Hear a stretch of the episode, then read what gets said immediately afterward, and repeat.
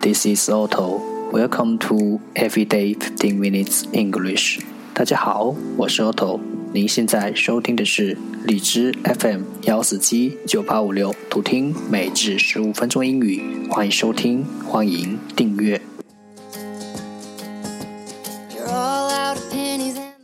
微信公众号 Otto Everyday O T T O E V E R Y D A Y，请添加，让学习英语融入生活，在途中遇见未知的自己。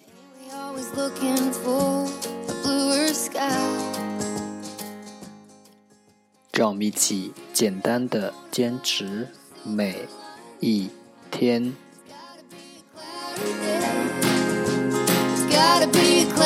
Day three hundred and forty-seven。十个词：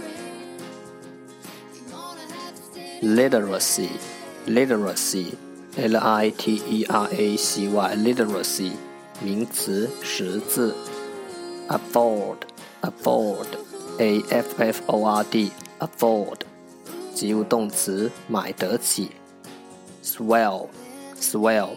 S W E L L swell 动词肿胀，pasture pasture P A S T U R E pasture 名词牧场，rig rig R I G rig 名词装井架，momentum momentum M O M E N T U M momentum 名词动量，slender slender，s l e n d e r，slender，形容词，修长的。overrule，overrule，o v e r r u l e，overrule，及物动词，否决。assent，assent，a s c n t，assent，名词，上升。twinkle，twinkle，t w i n k l e，twinkle。动词闪烁。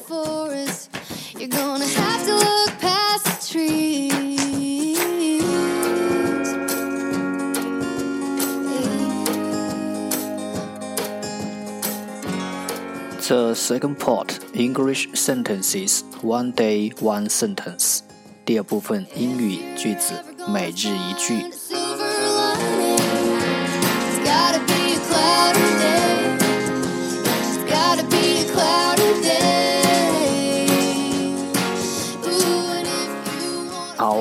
greatest enemies, the ones we must fight most often, are within. Our greatest enemies, the ones we must fight most often, are within. 我们最大的敌人和最常遇到的敌人就在我们的心里。Our greatest enemies, the ones we must fight most often, are within.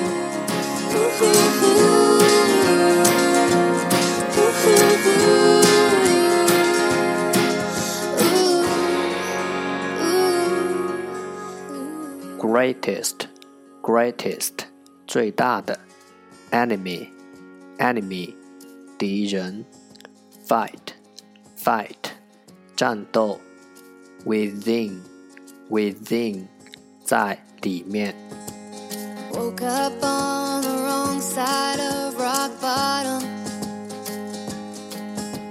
You're all out of pennies and the well it done run dry 重复 读。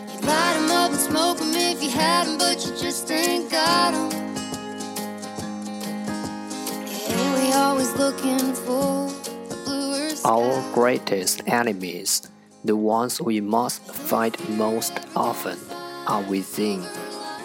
Our greatest enemies, the ones we must fight most often, are within. Our greatest enemies the one we must fight most often are within. 我们最大的敌人和最常遇到的敌人就在我们的心里。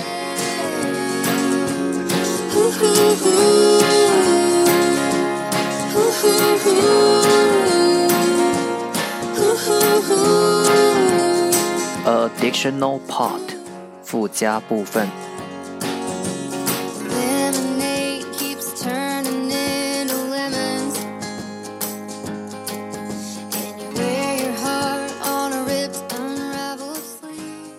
万物简史》第十九章第一节第二段。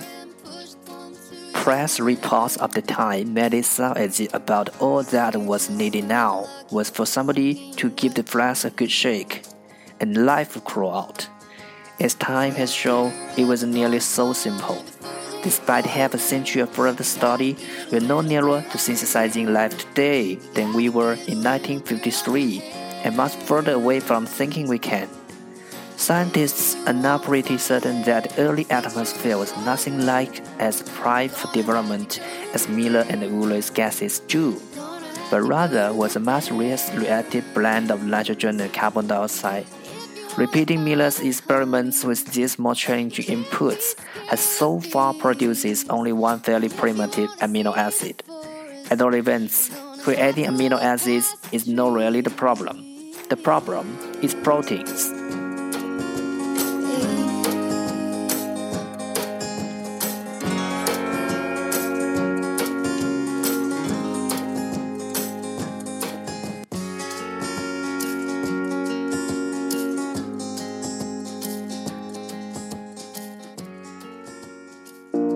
SDN，这就是今天的每日十五分钟英语。